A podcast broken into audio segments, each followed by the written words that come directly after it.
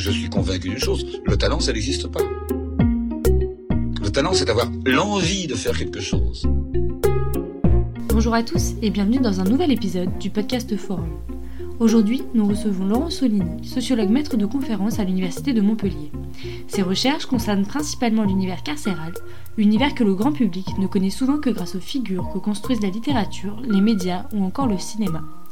Laurent Solini prend aujourd'hui le temps de déconstruire avec nous les idées que nous nous faisons de la prison, de la violence et de la délinquance.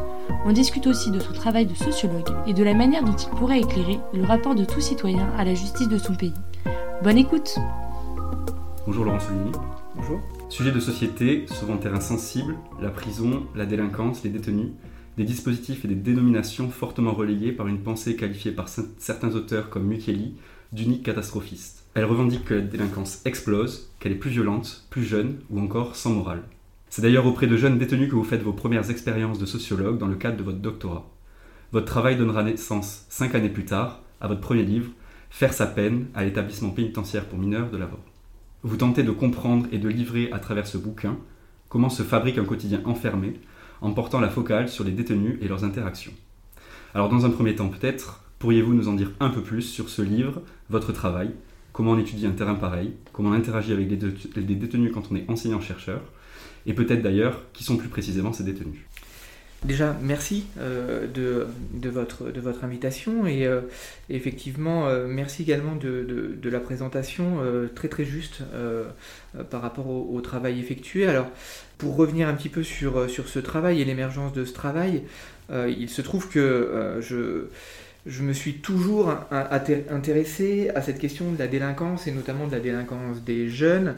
J'ai, avant de réaliser euh, mon master 2, déjà euh, sur la thématique de l'enfermement des mineurs et puis ensuite la thèse, je me suis intéressé euh, préalablement aux jeunes dits sous main de justice. Alors sous main de justice, ça veut dire qu'à un moment donné, il y a eu euh, des délits, un délit, euh, des crimes, etc., qui ont été euh, relayés dans le système judiciaire, et donc ces, jeunes sont dits à ce moment-là sous main de justice, hein, c'est-à-dire que, eh bien, ils se retrouvent amenés à passer devant un tribunal, etc., etc. Et donc j'ai, avant de, travailler sur ces mineurs euh, enfermés, euh, travaillé sur des filles dites sous main de justice dans un quartier euh, voilà, de petite relégation sociale du côté de Clermont, pour essayer de comprendre en fait la manière dont les, trajectoires de, de, ces jeunes filles rencontraient à un moment donné donc, les systèmes de justice et la manière dont les choses pouvaient s'établir. Il se trouve que effectivement, à l'issue de cette première vraie enquête, en quelque sorte, en tout cas versée du côté des, sciences sociales, avec une enquête de type ethnographique et des, entretiens avec, euh, avec ces jeunes filles, avec leurs familles, etc. etc.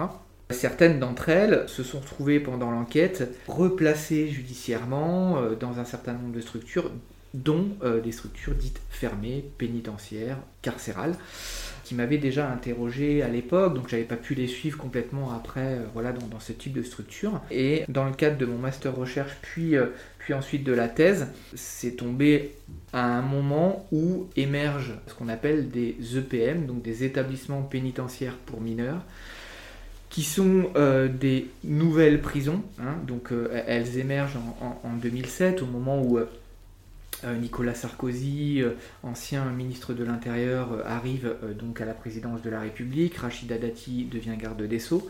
Et donc c'est à ce moment-là une partie de leur projet lié à la justice consistait à créer ces nouvelles structures, donc établissements pénitentiaires pour mineurs, donc des, prisons uniquement réservées aux mineurs. En fait, avant, les mineurs étaient plutôt incarcérés dans ce qu'on appelle des, des, quartiers pour mineurs, des QM, c'est-à-dire vous prenez euh, une prison et notamment ce qu'on appelle des maisons d'arrêt.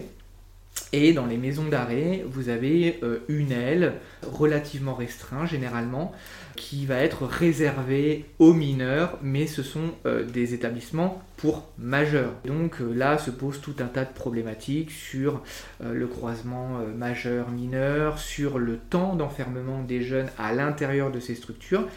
Euh, sur les projets dits de sortir de ces jeunes, de réinsertion, etc.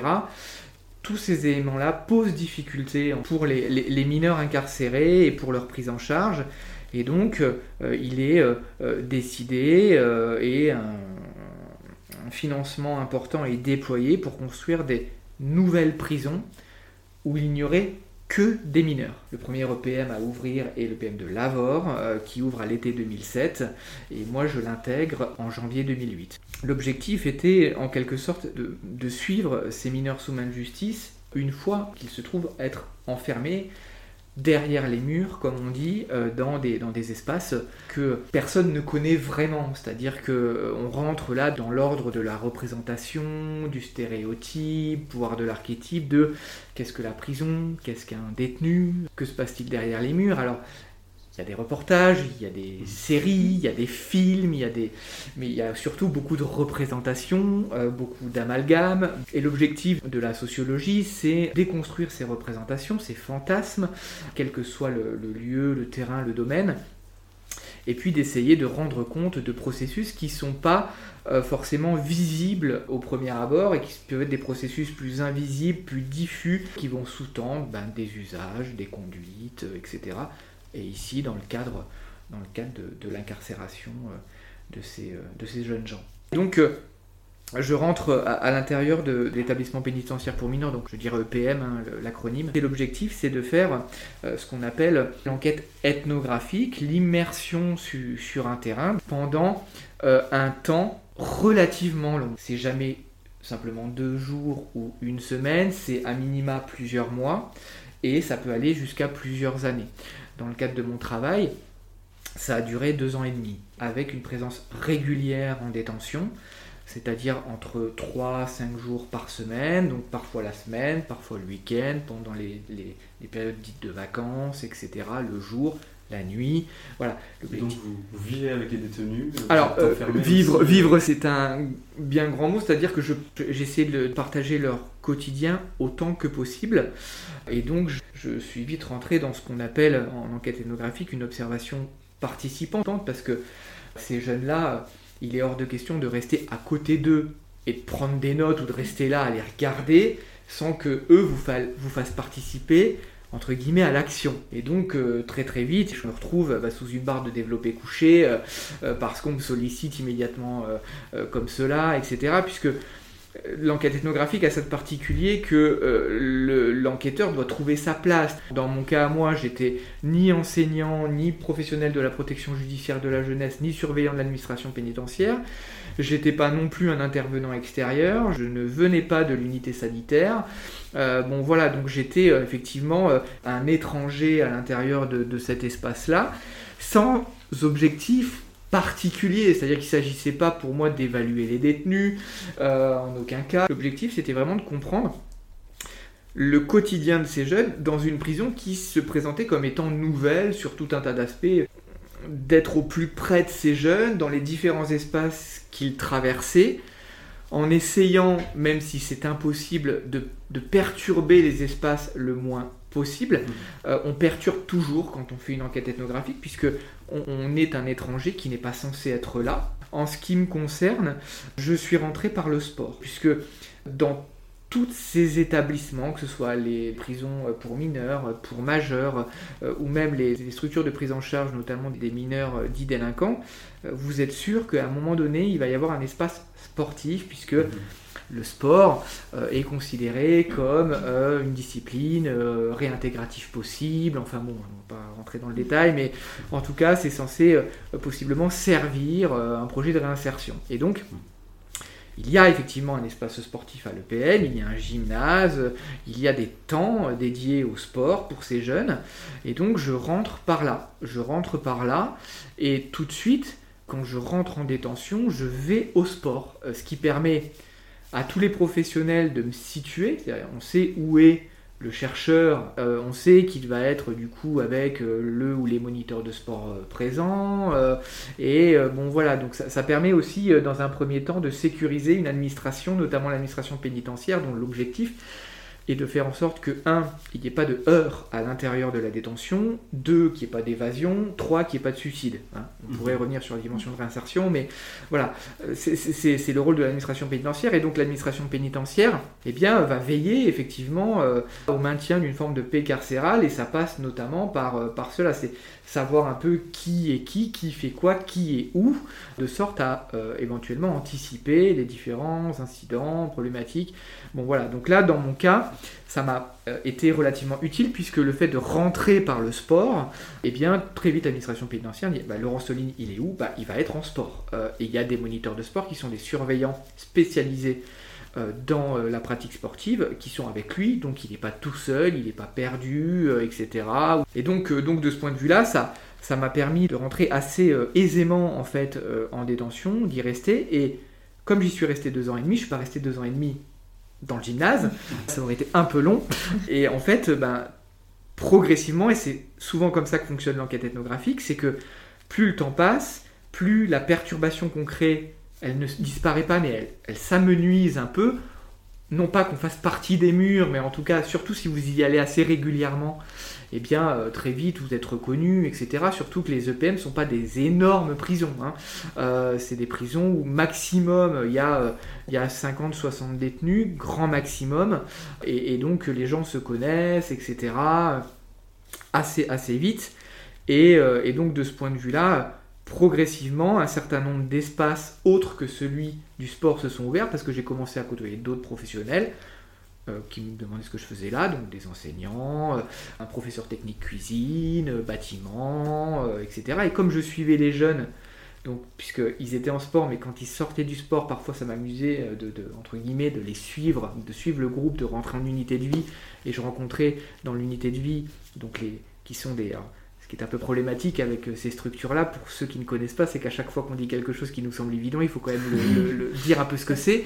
En fait, le PM, donc cet établissement pénitentiaire pour mineurs, il est, il est construit en plusieurs petits pavillons qu'on appelle des unités de vie. Et dans chaque unité de vie, vous avez un rez-de-chaussée et un premier étage. Et vous avez 5 cellules au rez-de-chaussée et 5 cellules au premier étage. Mais toujours est-il que quand ils sortaient de l'espace sportif, soit ils allaient par exemple à l'école, soit ils retournaient en unité de vie, ce qui me permettait du coup, en les suivant, d'intégrer d'autres espaces, de côtoyer d'autres professionnels, et euh, j'en profitais, c'est une forme de relais ethnographique pour demander, eh bien, à à tel ou tel professionnel, ah bah tiens, demain ça m'intéresserait de, passer la journée euh, dans l'unité de vie, euh, avec les jeunes qui sont là, etc. Et progressivement, ça m'a ouvert euh, une bonne partie, si ce n'est l'intégralité des espèces, des espaces pardon, de cette détention. Et j'ai très très vite quitté le- l'espace, enfin très très vite, à partir d'un certain nombre de semaines, l'espace sportif pour aller euh, vers d'autres types d'espaces et pour pouvoir voilà, comprendre les, usages que faisaient les détenus de, cette détention, des pratiques, des activités dans d'autres espaces que l'espace euh, sportif. Voilà. Très bien. Et euh, en termes d'interaction, euh, à proprement parler avec les détenus, comment ça se passe? Parce que vous avez parlé des professionnels, vous avez parlé des différents espaces dans lesquels vous pouviez naviguer, mais les détenus vous invitent. Euh, Il y a une forme de méfiance peut-être par rapport à Ouais. ce que vous faites, votre projet. euh. Alors la, la méfiance, elle est inhérente à l'enquête ethnographique, c'est-à-dire c'est vraiment cet étranger qui arrive dans un espace dans lequel il, il n'a rien à faire en quelque sorte. Et d'autant plus dans des espaces un peu fermés comme ça, comme les détentions. euh, euh, donc la méfiance, elle était celle des, des détenus qui me demandent tout de suite, mais que ce soit un chercheur ou que ce soit un- un- par exemple un nouveau professionnel qui arrive, etc. Les détenus vont tout de suite demander euh, t'es qui? Qu'est-ce que tu fais ici? C'est quoi ta, ta fonction en quelque sorte dans cette détention? Euh, Donc rapidement. Et les professionnels eux-mêmes, puisque il n'y a pas eu une réunion de départ avec les entre 100 et 120 professionnels de, de la prison pour dire attention, un chercheur arrive, regardez, sa tête c'est celle-là. Euh, Mhm. Donc il y en a plein qui m'ont découvert au moment des premiers temps de l'enquête ethnographique. Et donc effectivement, il y a une méfiance parce que au départ, il y a toujours ce... Il y a, deux choses. Déjà, il y a la question de la thèse, le, niveau d'étude, qu'est-ce qu'une thèse? C'est pas très clair pour tout le monde.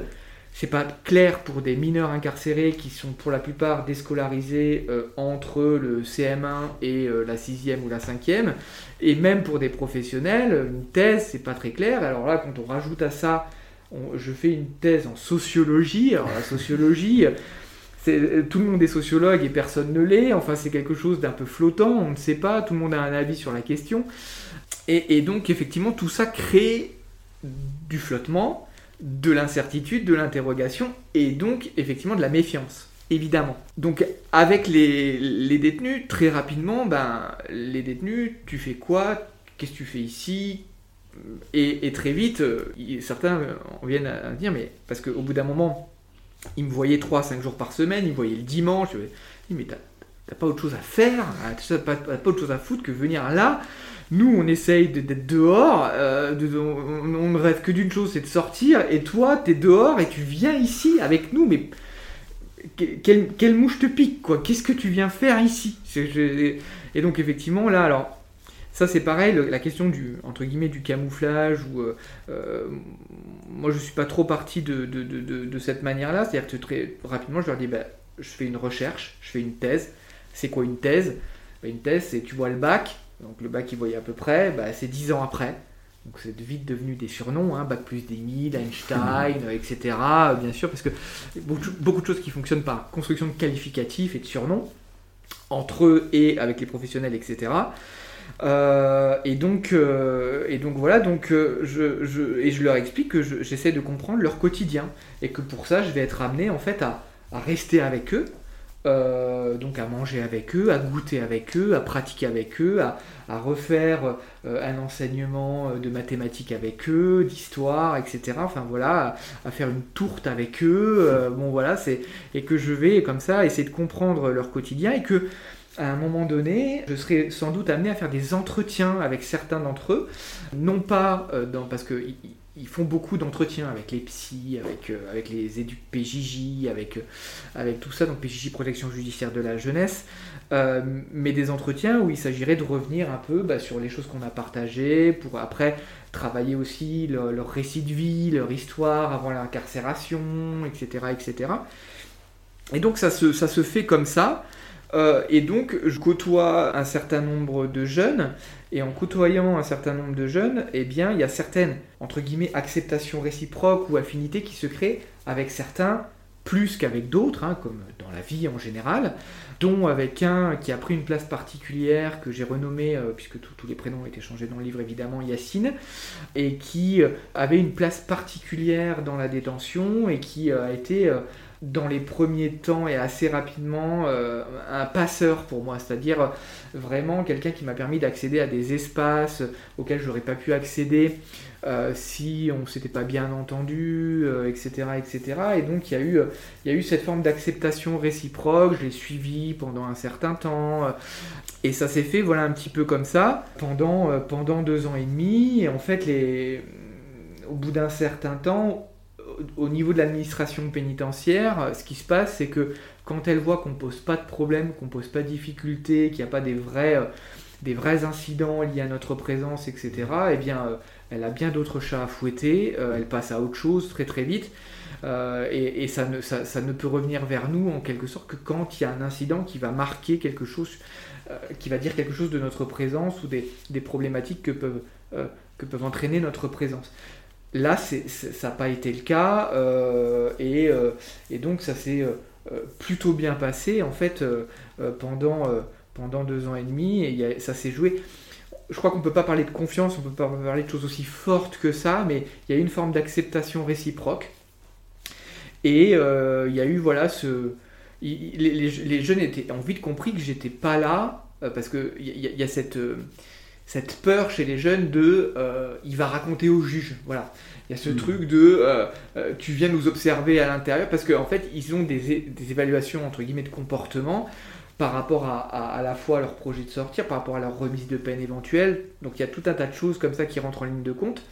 Et c'est vrai que leur comportement, les incidents qu'ils provoquent en détention, sont rapportés sur un certain nombre de ce que Michel Foucault appellerait le plasma graphique, c'est-à-dire euh, c'est en gros euh, cette idée d'avoir euh, énormément de dossiers, de documents qui vont relater l'ensemble des usages des jeunes en détention, ce qu'ils font, les incidents qu'ils provoquent, ce qu'ils disent aux uns, aux autres. Enfin, voilà, leur vie est, passée en quelque sorte quand même au crible de- d'un certain nombre d'instruments d'évaluation.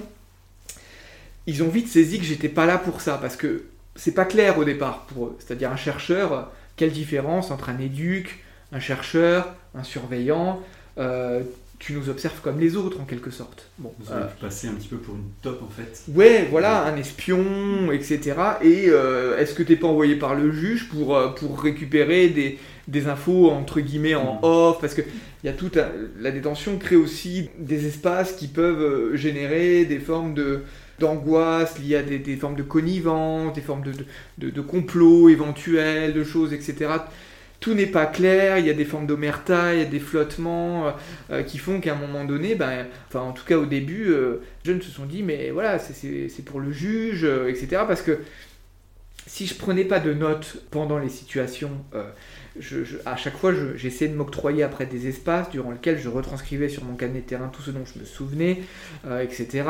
Il y a certains, euh, j'ai eu des autorisations pour euh, enregistrer certains entretiens, etc., etc., qui font que tout ça, à un moment donné, c'est ce qu'on appelle des données hein, qualitatives. Et bon, bah, effectivement, un certain nombre de jeunes se sont, entre guillemets, laissés aller à bien des choses et qui se sont dit après coup, le lendemain ou quoi, qui sont est-ce que je dit, est-ce que j'ai dit, euh, qu'est-ce que ça va devenir quoi euh, mm. Voilà, donc il y, a, parce qu'effectivement, attention, parce que euh, si tu dis ça au juge, et donc il y a eu un temps comme ça, un petit peu entre guillemets de, d'adaptation, d'ajustement, et quand au bout d'un temps, puisque les jeunes parlent entre eux, etc. Euh, et, au bout d'un certain temps, quand ils ont vu qu'il n'y avait pas d'effet négatif sur... Enfin, à un moment donné, euh, il n'y a pas eu des choses du type, bah tiens, il, paraît qu'en détention, il s'est passé ça, etc. Euh, d'un professionnel envers le, jeune. Et, cette information-là ne pouvait venir que par exemple de moi. Il n'y a pas eu de choses comme ça, évidemment. Et du coup, qu'est-ce que vous avez découvert de ces jeunes, de leur vie en détention? Par rapport enfin, au début, vous nous parliez de beaucoup de fantasmes qui sont construits autour de l'incarcération en France et même dans le monde. Euh, qu'est-ce que finalement ça vous a révélé cette enquête? Ça m'a révélé que ce sont d'abord des jeunes. Avant d'être des délinquants, voilà, avant d'être des détenus, euh, incarcérés, etc., ce sont d'abord des jeunes, des ados. On l'a pas dit, mais le PM, euh, c'est des jeunes qui sont âgés entre 13 et 18 ans. Donc en France, on incarcère à partir de 13 ans. On peut incarcérer à partir de 13 ans. Donc ce sont des jeunes. Donc ça, c'est la première chose. Ça veut dire que contrairement à ce qui a pu être dit aussi au moment de, la construction de ces EPM, attention, euh, ceux qui sont incarcérés, euh, euh, c'est des durs, il y a eu le terme de monstre hein, qui a été employé, mmh. etc. Dans cette perspective, qui est une perspective classique de légitimation de l'espace carcéral, c'est protéger une population d'une de ces parties, en quelque sorte, celle qui pose problème, on va eh bien l'enfermer, on va l'incarcérer, donc on va protéger euh, la partie qui ne pose pas problème. Hein. Et donc, euh, premier qualificatif, c'est voilà, ce sont des délinquants, ce sont des monstres, ce sont des, des, criminels en puissance, des tueurs en série, etc. Enfin voilà, il y a, y a, tout un tas de qualificatifs qui peuvent être mobilisés et qui, en fait, quand on se retrouve en détention avec eux, la première chose qu'on voit, c'est que ce sont des gosses, quoi ce sont des gosses. C'est-à-dire qu'avec toutes les problématiques qu'un gamin de 14 ans peut avoir, en fait, déjà, avant tout. Donc ça, c'est la première chose.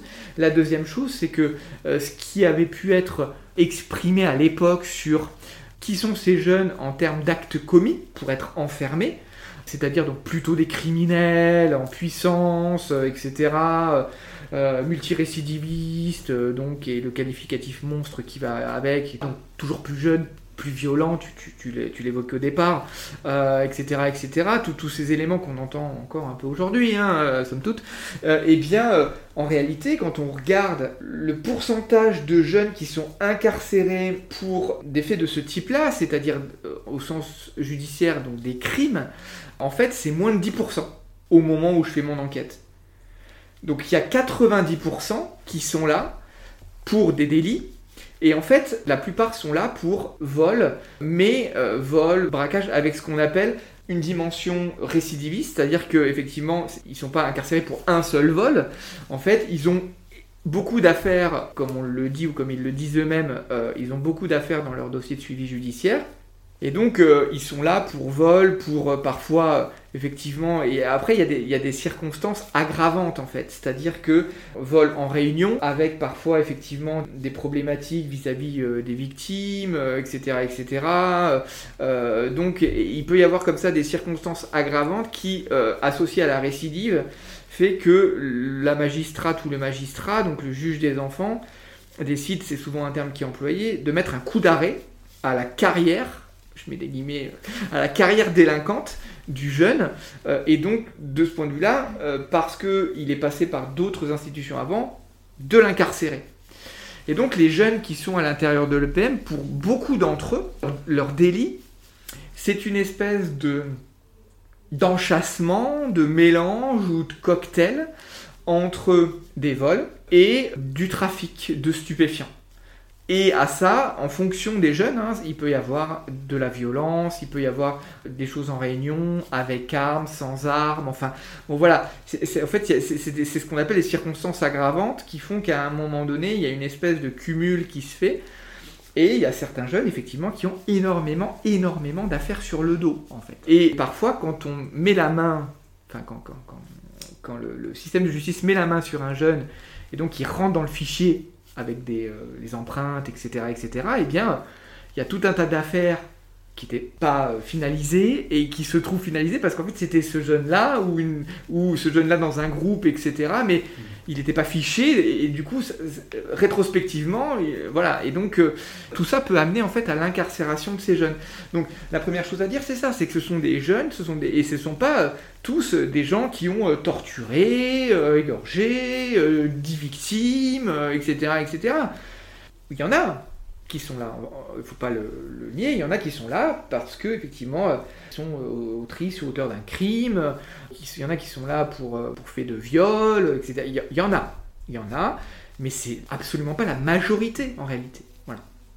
Et donc eux, comme, enfin, comme vous disiez au départ, que ce sont avant tout euh, des adolescents qui ont des problématiques euh, d'adolescents de leur âge comme n'importe lequel, comment ils vivent le fait d'avoir été incarcérés, d'être incarcérés, de... Pas très bien. pas très bien. C'est-à-dire que le... peut-être la, première chose à dire, c'est que ce sont aussi des jeunes dans le sens où eh bien, il y a une forme de construction chez eux, euh, d'une identité en train de se faire, en train de se construire, en train de se fixer, d'un positionnement qui n'est pas complètement établi, enfin bon voilà. Et donc, euh, notamment on le, sait bien d'un point de vue du genre, euh, du masculin, du féminin, d'un point de vue des manières de se vêtir, d'un point de vue des manières de s'apprêter, etc., etc., des, vêtements que l'on porte, des marques que l'on porte, etc., des bijoux que l'on met, pour les filles, puisqu'on ne l'a pas dit, mais le PM de Lavore est mixte. Hein, euh, euh, et donc il y a des filles aussi incarcérées, beaucoup moins que des garçons, mais il y en a.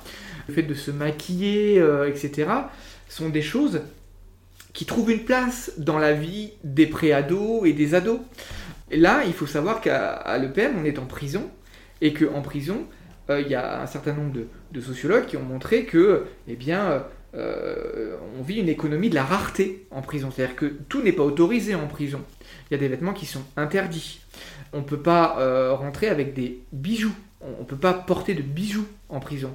Les filles, au début, après ça a évolué parce qu'il y a eu des pétitions qui ont été euh, relayées, etc. Mais au début, elles n'avaient pas le droit de se maquiller, par exemple. Elles n'avaient aucun nécessaire de maquillage, de, pour se coiffer ou ce genre de choses. Pour les vêtements, c'est pareil, tout n'est pas accepté. Enfin, donc il y, y, a un jeu comme ça, c'est-à-dire que de ce point de vue-là, déjà, ça pose problème. Et on va demander à ces jeunes d'être, quand ils rentrent en prison, presque plus irréprochables que l'adolescent qui est dehors, etc., et qui va faire ses expériences aussi, amoureuses. Par exemple, à l'EPM de Lavore, c'est interdit de fumer. Bon, on le sait bien, euh, entre euh, l'âge de 12 ans et 18-19 ans, bah, il y a des expériences autour de la cigarette, autour euh, bah, aussi du cannabis, etc., qui peuvent être faites par les adolescents. Ça, fait partie des...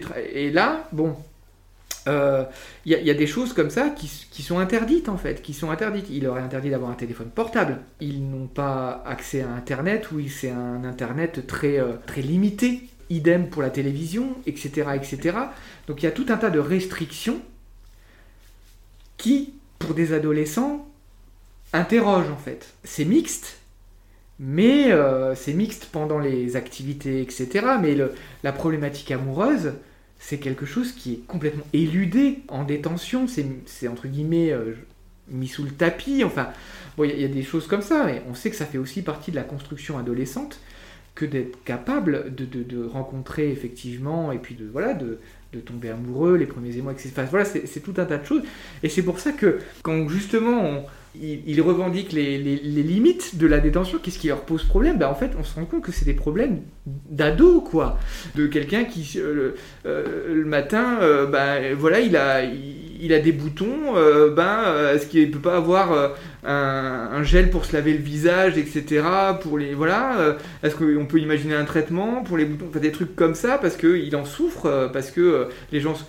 c'est des trucs qu'on retrouve hyper classiquement, de la même manière que les filles, bah voilà, 16 euh, ans, 17 ans, euh, ne, pas pouvoir se maquiller, euh, ne pas pouvoir se, coiffer, n'avoir aucun artifice, idem pour les garçons, c'est problématique. Et on est en prison. Donc au-delà même de la privation de, liberté, évidente qui est déjà un vrai problème en soi, et d'une rupture dans le quotidien de ces jeunes qui passent de l'extérieur à l'intérieur, c'est aussi tout ça. C'est de pas pouvoir manger ce qu'ils veulent aussi. C'est-à-dire qu'on sait très bien, enfin, euh, ce qu'ils disent de ce, point, de vue-là, c'est que, ben voilà, enfin, euh, oui, euh, bah, les, fast-food, le, fait de, boire un verre, etc., enfin, c'est des choses qu'ils ne peuvent pas faire. C'est interdit.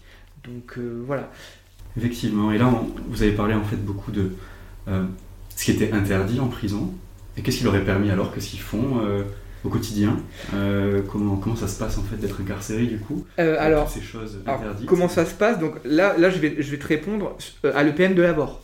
Parce que en fonction des EPM, en fonction même des EPM par rapport au quartier mineur, au QM, tout ça relève d'une incarcération, d'un enfermement pénitentiaire, mais ça ne veut pas dire que les quotidiens soient identiques partout. Mhm.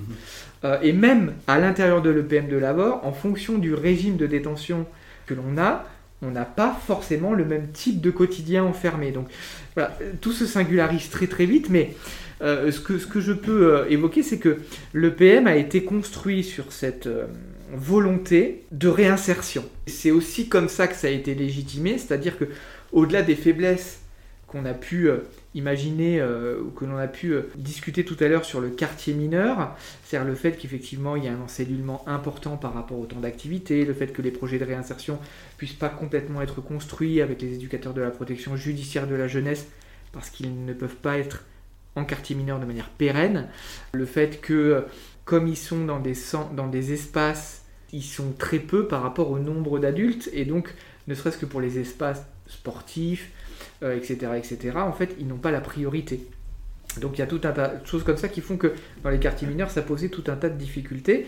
Le PM euh, s'est inscrit comme étant euh, une avancée, mais une avancée dans l'incarcération hein, des, des, mineurs, avec cette idée de dire, bon, on enferme donc que des mineurs, et alors on va travailler une prison qui met en avant le, mouvement de réinsertion de ces jeunes. Et alors là, ils se sont confrontés à.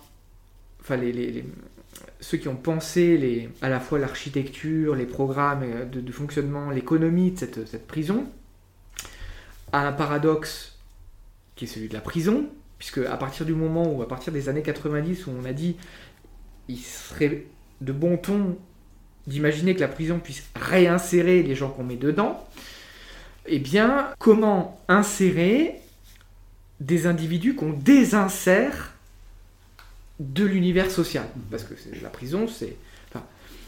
D'autres l'ont très bien montré, c'est une forme de bannissement moderne en fait. C'est-à-dire que effectivement, on, va à un moment donné récupérer des populations qui troublent l'ordre public, on va les enfermer, on va les empêcher de continuer à troubler cet ordre public.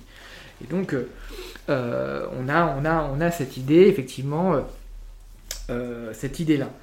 Donc là, le PM, parce que en plus euh, ils mettent l'énergie, ils mettent les, idées, etc. au service de cette réinsertion, c'est eh bien, comment faire en sorte que cette prison, puisque c'est une prison, comment faire en sorte de réinsérer des jeunes que l'on désinsère euh, du système social? La réponse, chacun euh, en pensera ce qu'il veut, euh, c'est de dire, eh bien, on va recréer à l'intérieur ce qui existe à l'extérieur. C'est ça l'objectif. C'est de dire à un moment donné, bon, c'est quoi la vie d'un adolescent lambda? Alors, moi en tant que sociologue, un adolescent lambda, je ne sais pas ce que c'est. Personnellement, je ne sais pas. Mais alors eux, alors eux, quand je dis eux, c'est effectivement ceux qui ont pensé euh, ce programme EPM à la fois en termes d'architecture, d'économie, etc. le savent. Euh, donc j'ai fait un certain nombre d'entretiens euh, avec certains d'entre eux et certaines d'entre elles. Et donc c'est quoi? Donc un adolescent, c'est quelqu'un qui va à l'école. Certes, c'est pas faux, soit. Donc on va mettre à l'intérieur de l'EPM une école. Un adolescent, c'est quelqu'un qui s'inscrit dans des activités de type associative, culturelle, humanitaire, etc. D'ailleurs, ça fait partie des nouveaux aussi critères de sélection à l'université, enfin, bon voilà, ce genre de choses. Et donc on va mettre en plus du temps scolaire un temps dit socio-éducatif à l'intérieur duquel eh bien, ils feront euh, du théâtre, de la lecture, du jeu d'échecs, du jeu dames, etc. etc. et tout un, tas de choses de ce, de ce type-là. Et enfin, ce sont des adolescents qui font aussi du sport, de la pratique physique et sportive. Et donc on va mettre aussi en place euh, un temps sportif. Et donc émerge ce triptyque école, activité socio-éducative, activité sportive, avec cette idée, dans le programme initial, de dire, eh bien on va mettre 20 heures d'école, 20 heures d'activité socio-éducative, 20 heures de sport par semaine ce qui fait donc 60 heures d'activité obligatoire pour chaque jeune à l'intérieur de cette détention, ce à quoi on va rajouter deux choses. La première, c'est cette idée de dire euh, un adolescent, c'est quelqu'un qui rencontre l'autre. C'est pas faux. Et donc, euh, on va mettre en place des activités collectives permanentes. C'est-à-dire que toutes ces activités sont collectives. Et en plus de ça, les temps hors euh, ces temps formels d'activité, c'est-à-dire bah, le petit déjeuner, le déjeuner, le temps avant cellulement du soir, le goûter, etc., doivent aussi être des temps collectifs. donc dans chaque unité de vie, dans chaque pavillon, donc vous avez entre effectivement 5 à 10, détenus, et ils doivent manger ensemble, goûter ensemble, et vous avez des espaces un peu dédiés comme ça. Et le dernier élément, c'est la mixité. Euh, la mixité de genre.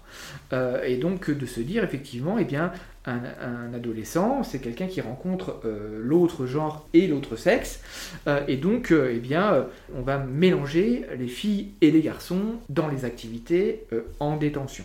Ce qui veut dire que, encore une fois dans le programme initial, parce que ça a rapidement posé tout un tas de difficultés, le jeune devait être de 7h45 du matin à, euh, je crois que euh, c'est 9h le soir, en collectif. Soit dans ces activités que je viens d'évoquer, soit dans les temps dits plus informels, les temps de repas, les temps de détente, etc. etc. Constamment en collectif. Donc à ta question de savoir qu'est-ce que font euh, les jeunes, eh bien la première réponse c'est de dire ils sont dans l'obligation de rentrer dans toutes ces activités. Sachant que n'oublions pas qui sont ces jeunes aussi? Parce que définir ces jeunes par les délits euh, qu'ils ont réalisés, etc., ce serait une erreur à mon sens. Comme je l'ai dit, ce sont d'abord des jeunes, et ce sont des jeunes qui ne viennent pas de n'importe où sociologiquement. C'est difficile de généraliser, c'est même impossible. Un jeune n'en est pas un autre, euh, ils ont des parcours singuliers, etc. Mais il y a certaines traverses que l'on peut quand même euh, trouver chez eux. La première, c'est la déscolarisation. C'est-à-dire que la majorité de ces jeunes ont été déscolarisés entre le CM1 et la 5e. Voilà. Il y a un temps, c'est un temps euh, charnière, là, particulier, où effectivement, entre le passage entre le primaire et le collège, là, ces jeunes-là, délinquants, ils ont été déscolarisés. Qui est une chose aussi qui m'a étonné euh, quand on parlait des étonnements par rapport à ces jeunes, etc. Euh, parce que moi, naïvement, hein, je pensais que l'école était obligatoire jusqu'à 16 ans en France. Me semble-t-il. Ben, il se trouve que pour une bonne, grande partie de ces jeunes, ben, ils n'ont ils ont pas 16 ans, et ils sont déscolarisés depuis qu'ils ont 9 ans, 10 ans. rapport à ça Qu'est-ce qu'ils faisaient en étant déscolarisés? Ben, en fait, le- le- la problématique, c'est que quand on, on remonte la piste de leur trajectoire institutionnelle, de leur parcours institutionnel, on s'aperçoit que ce sont des jeunes qui, à un moment donné, posent des difficultés dans, un premier établissement dans lequel ils sont. On voit qu'il y a des incidents. À un moment donné, ch- changement d'établissement, forme de transfert un peu disciplinaire. Deuxième établissement, incident, transfert disciplinaire, troisième établissement, incident, disparition. Après, on ne, on ne, il n'y a, il y a plus rien. Il n'y a plus rien. C'est-à-dire que ils sont plus à l'école, on ne sait pas où ils sont. Il n'y a plus de traces institutionnelles de leur passage dans l'univers scolaire. Et on les retrouve après dans le système judiciaire. D'accord. Et il y a un temps, donc euh, ça dépend des jeunes hein, bien sûr, mais euh, il y a un temps de plusieurs mois, plusieurs années entre les deux. Voilà. Et donc, euh, donc ça c'est quand même quelque chose, la déscolarisation, qui est euh, plus que fréquent pour les jeunes que j'ai pu rencontrer, de la même manière qu'il y a très peu d'inscriptions institutionnelles autres. C'est-à-dire que, si je le dis de manière euh, sans doute trop stéréotypée, l'archétype de l'adolescent qui, est donné par ce programme EPM, là, les différents types d'activités, etc. Bon, bien, c'est vous, c'est moi, c'est, c'est, c'est-à-dire que c'est les adolescents plutôt de classe moyenne, moyenne sup, voire classe dite supérieure. Sauf que la plupart des jeunes qui sont à l'intérieur euh, de l'EPM, ils sont plutôt issus des fractions de classe dites populaires, voire précaires. Et donc c'est appliquer de manière assez brutale hein, des styles de vie à des jeunes qui sont très à distance hein, de, de- de ces styles de vie dits légitimes, qui relèvent d'une forme de, de capital culturel légitime, etc. etc. Euh, et donc effectivement, ces jeunes, en termes d'inscription associative humanitaire, elle est inexistante. En termes de pratique sportive, elle est présente, mais elle est rarement... euh, euh, elle relève rarement d'une inscription dans un club ou dans une asso ou des choses comme ça. Elle est plus sauvage en fait, hein. elle est de loisirs, elle est... voilà. Euh, et euh, l'école, donc on l'a dit, euh, donc déscolarisée à 9-10 ans, bon ben voilà, quand on en a 14, euh, bon... et le rapport masculin-féminin, etc., etc., c'est aussi toute une affaire, quoi. Donc on retrouve quand même majoritairement des jeunes qui sont plutôt issus des fractions dites populaires, vo- voire précaires, et puis pas forcément que des villes, par contre, ça aussi c'est un truc, parce que tout de suite on, on pense quartier de relégation sociale, banlieue, cité, ghetto, enfin ça c'est des qualificatifs qui sont employés par les journalistes et auxquels je ne souscris absolument pas, je, voilà, tout ça demande à être déconstruit euh, sociologiquement. Mais il y en a certains qui viennent de, certains quartiers, etc. Mais il y en a aussi euh, qui viennent de, milieux ruraux, qui se retrouvent euh, effectivement incarcérés. hein. Et c'est pas euh, 2%, quoi. hein. Donc, bon, voilà. Donc, donc voilà, sur, euh, sur ce qu'ils font, ils doivent s'inscrire donc dans ces programmes d'activité. C'est obligatoire, c'est-à-dire que s'ils n'y vont pas, ils sont sanctionnés. Et, euh, donc, ça donne des semaines excessivement conséquentes et de manière excessivement brutale. C'est-à-dire qu'ils arrivent en incarcération, ils, sont positionnés dans les régimes de détention, ça prend une semaine. Et puis après, euh, ben, c'est go quoi. École, sport, on mange ensemble, etc. Sauf que la plupart me disent très vite, mais on n'est jamais tranquille. Mhm. Alors qu'on sait aussi que l'adolescence, c'est des temps où on est euh, avec soi, euh, parfois avec ses amis, donc là c'est aussi compliqué, mais on est avec soi, on est seul avec soi, on- enfin, voilà, il y, a- il y a des choses un peu de ce type-là qui, euh, qui, qui rentrent en ligne de, de- de considération. Il y a ce, ce programme euh, très très puissant d'activité qui a pour objectif ben, de, de les préparer à la sortie et de les, euh, je mets des guillemets aussi, les réinsérer. Euh, voilà. Et est-ce que ces, pardon, ces nouveaux établissements, donc euh, les EPM, répondent à leur fonction d'origine, qui était de mieux les réinsérer, justement, de mieux penser leur projet de, de sortie ou pas? Enfin, depuis on a des Alors, retours? Il y a, il y a- alors, des retours, il y y en a alors en- entre nous. hein, si, euh, si les EPM avaient fait des miracles, ça se saurait. C'est-à-dire que quand le gouvernement a la possibilité, chiffre à l'appui, de dire regardez comme on a bien fait, que ce soit du point de vue de la justice ou de d'autres dans d'autres domaines, ils vont pas se faire prier pour, pour le- l'envoyer publiquement. Là, j'ai pas le sentiment que depuis 2007, on s'est dit les EPM ont révolutionné le système de justice et réintégratif euh, des jeunes délinquants. Je ne crois pas, ou ça m'aurait échappé, mais je, je, ne pense pas. Ce qui veut dire que, implicitement, il n'y a pas eu une évolution très très forte du taux de réinsertion. Crois qu'on pourrait discuter aussi quand même statistiquement des chiffres, de leur construction, de qu'est-ce que ça veut dire, un taux de réinsertion, etc. Mais en tout cas, les EPM, il n'y a pas eu de changement flagrant de ce point de vue-là par rapport à ce qui existait avant. Ce qui pose non pas la question de la nature de la prison qui est construite pour ces jeunes, mais de la prison elle-même. C'est-à-dire, est-ce que la prison, par tout ce qu'elle représente en termes d'enfermement, de, ce qu'on a dit, c'est-à-dire d'extraire de, une population qui trouve, etc., euh, est-ce que on est vraiment là sur des, des choses qui, peuvent produire de l'intégration, de la réinsertion, je sais pas, parce que les qualificatifs en, fonction des décennies changent aussi de ce point de vue-là.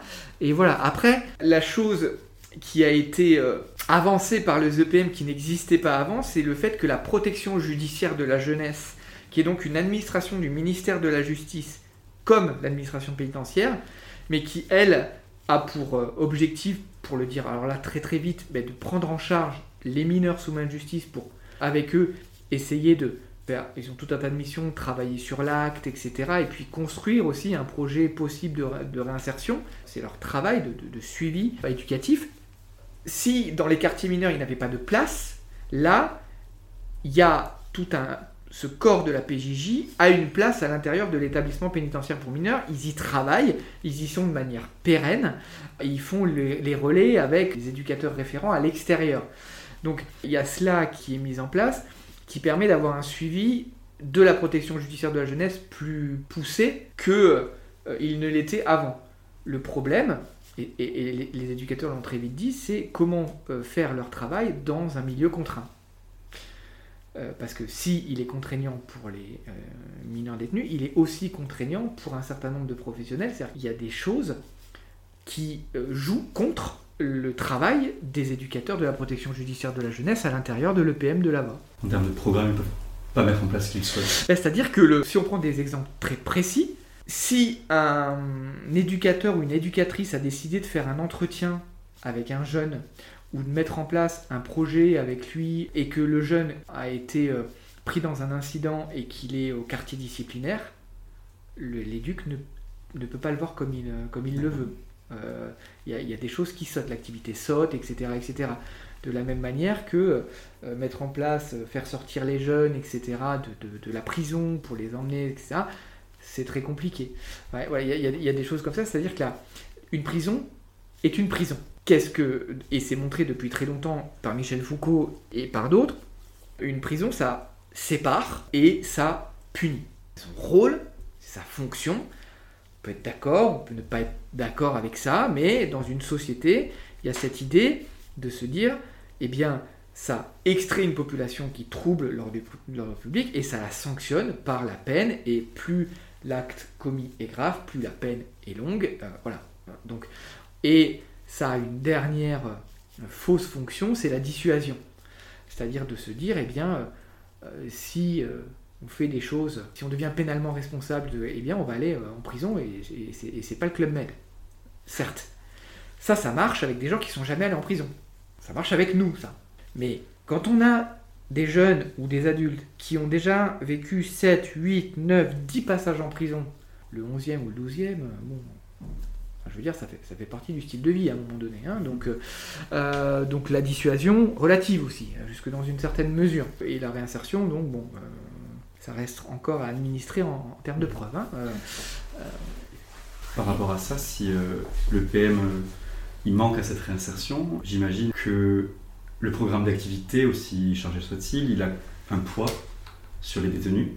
Mais vous en discutez dans votre livre et il s'adapte, tiennent différentes postures. Est-ce que vous pouvez nous expliquer un peu comment ça se passe, comment, euh, comment on prend un rôle, comment, comment on joue avec ces rôles-là? Alors là, là, on rentre dans, le, dans la thèse de l'ouvrage et dans le travail sociologique. C'est-à-dire que, euh, pour le dire extrêmement rapidement, hein, euh, en tant que sociologue, qu'est-ce qu'on nous dit de ces nouvelles structures? On nous dit donc elles sont nouvelles, elles vont amener quelque chose de plus que d'autres structures n'amenaient pas.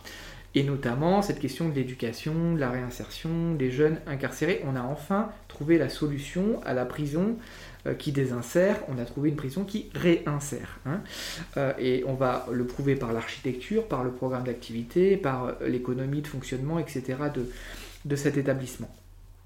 Bien. Le travail du sociologue, dans le cadre de l'enquête ethnographique, c'est donc d'aller à l'intérieur de sa structure, de faire une analyse dite par le bas, c'est-à-dire par la détention elle-même, comprendre le quotidien enfermé et de voir, à un moment donné, peut-être les écarts, les décalages entre les représentations, entre les stéréotypes, entre ce que, d'un point de vue peut-être institutionnel, la manière dont les choses étaient présentées, et puis, euh, eh bien, ce qui relève des conduites, des usages dans ces espaces. Et en fait, ce que je montre, la thèse de l'ouvrage, c'est de dire que cette volonté d'éducation, elle glisse vers une forme de mise en scène de la vie euh, enfermée, une scénographie de l'ordre carcéral, c'est-à-dire que les jeunes, par ces programmes d'activité collective permanents, c'est-à-dire le fait d'être constamment soumis aux yeux d'autrui, à cela, il faut rajouter toute la surveillance qu'il y a à l'intérieur de l'établissement, et on n'en a pas entièrement parlé, peut-être difficile là comme ça en audio de, le faire euh, percevoir, mais l'architecture elle-même de la prison, elle est faite de telle manière que vous avez une détention donc, qui est une cour centrale à ciel ouvert, autour de laquelle tous les espaces de détention sont distribués, et toutes les fenêtres de ces espaces donnent sur cette cour, ce qui fait que pour le dire très vite, euh, tout le monde voit tout le monde dans cette prison, et donc si on rajoute à ça le programme d'activité collective, etc., on a des jeunes qui sont mis sur la place publique, dans les espaces publics, quotidiennement, en permanence. Et même la nuit, la nuit dont ils sont en ils sont à l'intérieur de cellules individuelles, l'architecture est faite de telle manière que entre eux, eh bien, la nuit ils parlent, ils ouvrent les fenêtres, ils se parlent, etc., etc. Il y a des jeux de présentation qui jouent aussi par le bruit, par le fait de répondre au tac au tac d'une fenêtre à l'autre, etc., qui rentrent dans le système d'interaction et d'échange de ces jeunes qui font que très rapidement l'ensemble des activités deviennent des scènes, des scènes euh, au sens d'un sociologue qui s'appelle Irving Goffman, et qui montre en fait que on a un jeu, un surjeu de ces jeunes pour montrer, pour faire leur place, et faire leur place, c'est faire leur peine. Hein, voilà. Et donc en fait on a ce, pour le dire très très vite, dans cette thèse qui consiste à dire, vous avez mis en place des principes soi-disant éducatifs, une architecture des programmes, etc., eh bien, dans les usages, dans les conduites, etc., il y a un jeu de glissement qui fait que ces jeunes sont en scène, sont, dans le sont pris dans une scénographie qui font qu'ils auront tendance à surjouer des usages qui étaient les leurs à l'extérieur. Et donc malgré euh, ce constat, je suppose que vous n'êtes pas le seul chercheur à apporter des, éléments sur ces modes de vie et aussi au vu de l'efficacité, disons, relative de la réinsertion, euh, la, justice pour les mineurs aujourd'hui, elle prend quelle direction? Elle, poursuit la même ou il y a des, évolutions de, dans les manières de concevoir l'incarcération des jeunes? Bah alors, la justice des mineurs, elle a tendance à continuer sur sa lancée. C'est-à-dire que on est dans un, système de justice. Si on doit peut-être donner euh, rapidement euh, quelques chiffres, actuellement, approximativement, puisque tout ça est dynamique, hein, bien sûr, on est à un peu moins de 70 000 détenus aujourd'hui actuellement en France.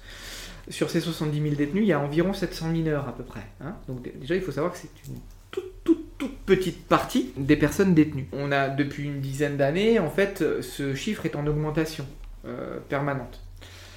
Euh, c'est le cas aussi chez les mineurs, c'est-à-dire qu'on a une, augmentation de l'enfermement, euh, qu'il soit pénitentiaire, c'est-à-dire dans des prisons, ou dans d'autres types d'institutions, type centre éducatif fermé par exemple.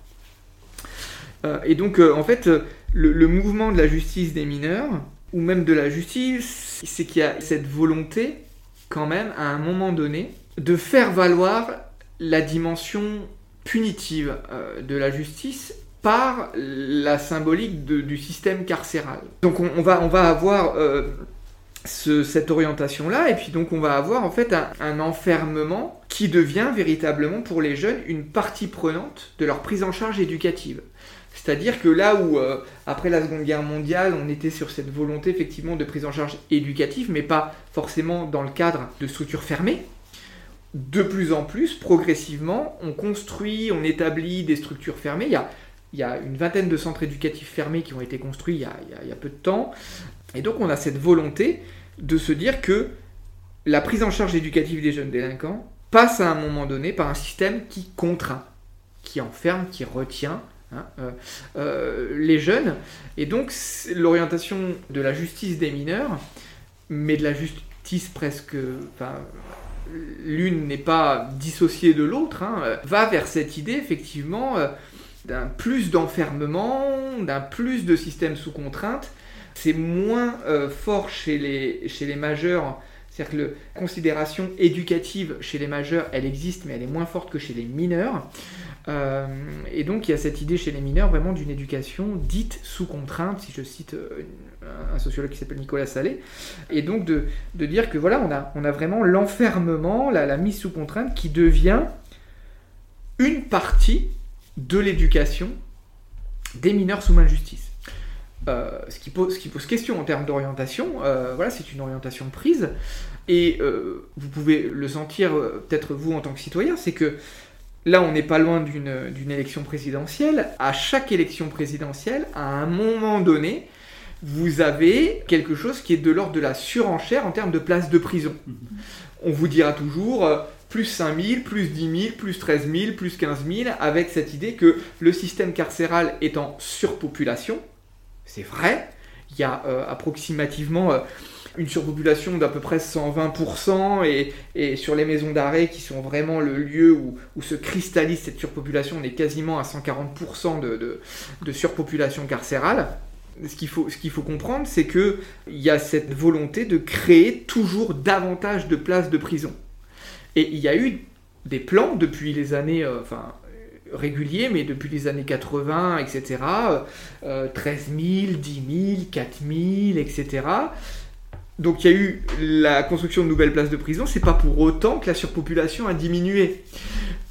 Parce que par, à côté de ça, plus on crée des places de prison et plus on augmente euh, en termes d'effectifs l'incarcération. Donc euh, il y a quelque chose de, cet ordre-là qui est aussi à considérer, au-delà de dire euh, la société est de plus en plus violente, de plus en plus, etc., etc., ce qui, euh, comme le dit Laurent Micheli, est une chose à regarder de près et, qui n'est pas euh, valable en tant que telle, il faut comprendre qu'à un moment donné, c'est un peu le, le coup de, l'œuf et de la poule, quoi. C'est une espèce de, de, chien qui se mord la queue, c'est sans fin.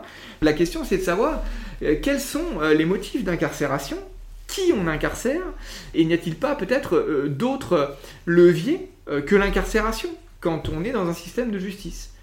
Et quand on est dans un système de justice, le Yves Vacant parle de, punitive turn, c'est-à-dire de, vraiment de tournant, de virage quand même punitif, et où on place la, prison quasiment au centre, pas au centre, mais enfin, qui prend une place importante dans, dans le système de justice et qui progressivement prend la place même chez les mineurs qui sont censés devoir être quand même protégés de, l'incarcération, de l'enfermement. Comme on l'a dit, quand l'enfermement prend une place dans, le dispositif éducatif, ça interroge. Voilà, ça interroge.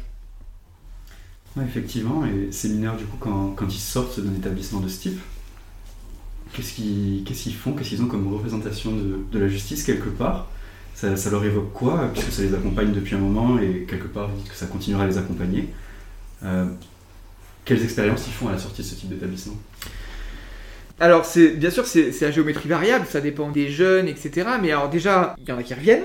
C'est-à-dire qu'effectivement, comme on l'a dit tout à l'heure, euh, bon, bah, il y en a un certain nombre qui reviennent en prison. Alors, parfois, ils reviennent pour des anciennes affaires. C'est-à-dire qu'en en fait, ils sont libérés et ils sont rappelés sur une ancienne affaire qui n'avait pas été jugée à un moment donné et ils, peuvent être réincarcérés.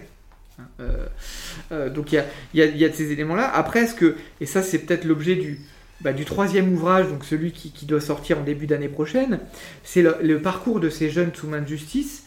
Et ce qu'on montre, c'est que de la même manière qu'il y a une propension forte à l'enfermement dans la prise en charge éducative, il y a une propension très très forte au déplacement des jeunes d'une institution vers une autre institution et donc, euh, ils passent d'une institution euh, type milieu ouvert à une institution fermée, à une institution euh, pénitentiaire, puis ils reviennent dans du fermé, parfois ils retournent dans l'ouvert, etc. Et il y a comme ça un maillage de justice qui s'opère et une forme de, de, rupture des trajectoires, de discontinuité éducative très très forte, et des jeunes qui, parce qu'à un moment donné, ils ont été placés dans énormément d'institutions, ne savent même plus quand on leur demande de ramener à nous leur parcours, ils savent plus par quelles institutions ils sont passés, quelles étaient leurs références éducatives, à quel moment ils étaient à quel endroit, qu'est-ce que ça leur a apporté, ou euh, voilà. Il y a une forme de, flottement un peu global de ces jeunes vis-à-vis du rapport à la justice, etc.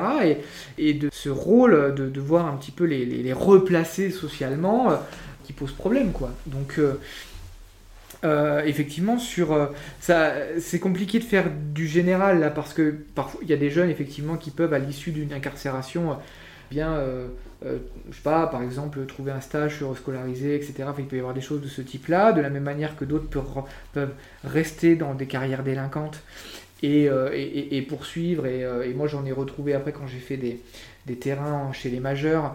Il y en avait qui étaient à l'EPM de Lavore que j'ai retrouvé dans des longues peines chez, chez les majeurs. Voilà, il y, a, des choses de, ce type-là. Donc c'est difficile à dire, mais en tout cas, il y a quand même une espèce d'imbroglio judiciaire qui fait qu'à un moment donné, entre toutes leurs affaires, la multiplication des références éducatives, l'ensemble des corps de métier, les transferts d'institution en institution qui sont des transferts pour la plupart aussi disciplinaires. C'est-à-dire que là où on, évoquait la difficulté pour la, protection judiciaire de la jeunesse de travailler à l'intérieur du système pénitentiaire, c'est que quand on fait passer la sécurité et la sûreté avant les dimensions de type éducative, etc., etc., euh, il y a des jeunes, par exemple, ils sont transférés de l'EPM vers d'autres types d'institutions parce qu'ils ont commis des incidents de la même manière qu'ils ont été transférés d'école en école. Euh, et du coup, bah, le suivi éducatif s'arrête. Et donc, euh, de fait, ça, crée tout un tas de, ruptures et ça crée une forme de, polysémie quasiment judiciaire pour ces jeunes qu'ils n'arrivent pas à saisir. Par rapport à cela, est-ce que quand on est sociologue, qu'on met le doigt sur euh, toutes ces problématiques, euh, déjà est-ce qu'on pense à des solutions pour ce type de milieu et est-ce qu'on peut intervenir en tant que spécialiste auprès de, je ne sais pas moi, les pouvoirs publics ou des choses comme ça? Alors, on, est souvent sollicité. Alors, les sociologues ont, ça de particulier que ils ont cette euh, euh, on dit souvent que les, sociologues sont là pour critiquer, pour dénoncer, euh, etc. les choses. c'est pas tant ça que plutôt révéler l'invisible. Alors bien sûr, des fois, ça, ça, passe pour de la dénonciation, puisque effectivement, il y a quelque chose de cet ordre-là, mais en fait, on, le fait de mettre en, en, lumière des processus que les gens n'ont pas forcément à l'esprit ou qu'ils ne voient pas, etc., parce que parce que euh, sociologue, c'est un métier, c'est pas quelque chose. Et donc, euh, donc de fait, il y a ce jeu de mise en visibilité d'un certain nombre de processus qui peuvent intéresser euh, les institutions, les politiques, les professionnels. Moi-même, j'ai fait beaucoup de conférences avec bah, l'école de la magistrature, à l'école de la protection judiciaire de la jeunesse, avec l'administration pénitentiaire, etc. De la même manière que, à un moment donné, un, un, sénateur est tombé sur euh, faire sa peine et m'a demandé de venir présenter au Sénat, dans le cadre d'un groupe de travail, sur les, mineurs enfermés, euh, les résultats de mon travail. Donc, il y a une possible écoute. De là en faire quelque chose, c'est une autre affaire. C'est-à-dire que je me souviens bien quand on avait présenté les choses à ce groupe de travail au Sénat, là, euh, de dire qu'effectivement, ben, l'enfermement dans des prises en charge, etc., est-ce qu'on était vraiment sur une solution qui pouvait s'entendre et que derrière, on entend que 20 centres éducatifs se créent, bon, euh, on s'interroge sur, euh, sur tout ça, mais c'est le rôle du sociologue à un moment donné, dans les espaces qui le permettent, parce que aujourd'hui, il y a quand même beaucoup d'espaces qui contraignent la parole, qui la réduisent, qui la ramassent, etc., qui font que pour un sociologue, c'est compliqué de, parler, de développer une démonstration, une réflexion. Il faut du temps, etc. Donc euh, ça peut être un peu mhm. compliqué. Euh, et, donc, euh, donc de ce point de vue-là, il y a cette idée quand même que le sociologue peut poser problème, peut déranger. Il en faut toujours un parce que ça fait, ça fait joli. Mais en même temps, considérer nos résultats de recherche, c'est encore une autre affaire. Et sur la, la question de, des solutions, la discipline sociologie, elle n'a pas ce rôle d'apporter des solutions, parce que des solutions, une espèce de solution massive qui viendrait, euh, je sais pas, éradiquer la violence par exemple, ou, euh, lisser les inégalités, c'est utopique en, réalité. La sociologie, elle a comme discipline ce qu'on appelle la sociologie de type compréhensif, c'est-à-dire qu'elle a pour but de faire comprendre, de mettre sur la place publique des résultats qui permettent de, mettre, de montrer des processus. Voilà. De dire à un moment donné, il se passe ça, bah, si on prend du temps et avec les bons outils de l'enquête sociologique, on peut vous dire que sous le vernis, en quelque sorte, bah, les processus qui sous-tendent tels usages, tels usages, on peut aller les chercher de ce côté-là. Et donc ça, ça permet voilà, de comprendre, mais, mais après, en termes de solutions, entre nous, la, la chose que l'on peut dire, mais là, pour le coup, il n'y a pas besoin d'être sociologue, c'est que la prison ne résout rien. Je crois qu'on peut tous être d'accord avec ça. C'est-à-dire que c'est pas parce que euh, on va faire plus de prisons que euh, euh, ça va changer quelque chose. Enfin, je veux dire, ça fait des années où on a des milliers de places de plus tous les 3, 4, 5 ans. bon, ben, je veux dire, et ça depuis un certain nombre d'années, je suis sceptique. Très bien. Pour peut-être un, mot de la fin, oui, vous, dites euh, être sceptique. Comment est-ce que nous, citoyens lambda, il faut envisager la prison donc?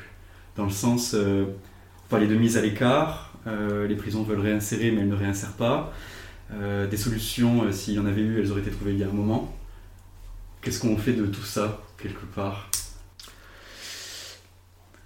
Chacun en fera euh, ce qu'il veut bien en faire. La, prison, euh, elle est une dimension, elle relève, elle est un dispositif aussi symbolique quoi, dans, dans, nos sociétés démocratiques. Euh, et ça, ça vient pas de moi. Enfin, encore une fois, je cite beaucoup Michel Foucault, mais parce que là-dessus, effectivement, il a dit des choses euh, très puissante, c'est que à partir euh, du moment où on a la naissance de ce qu'il appelle lui-même la prison moderne, c'est-à-dire au moment où effectivement euh, les supplices, les suppliciés, les peines de mort, etc., dans nos sociétés démocratiques ne trouvent plus leur place et petit à petit viennent à disparaître, eh bien, la prison est devenue la peine par excellence, c'est-à-dire c'est devenu la plus forte sanction par la privation de liberté qu'un État peut euh, établir euh, sur euh, un individu.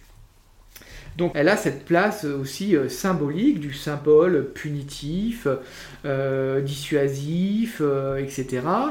Et elle a ce rôle aussi de régulation par certains aspects d'une forme d'opinion publique qui consiste à dire, et c'est pas pour rien que à chaque campagne présidentielle, euh, on joue la surenchère des milliers de places de prison. C'est parce qu'on sait, enfin, les, gouvernants savent qu'ils vont gagner des points là quand ils disent on met 10 000 de plus. Moi, je mets pas 10 000, je mets 15 000. Ils savent que ça va plutôt être perçu comme étant positif. Donc, la prison, elle a euh, non pas qu'elle a du succès, mais enfin, euh, c'est des choses qui rassurent l'opinion publique, etc., etc.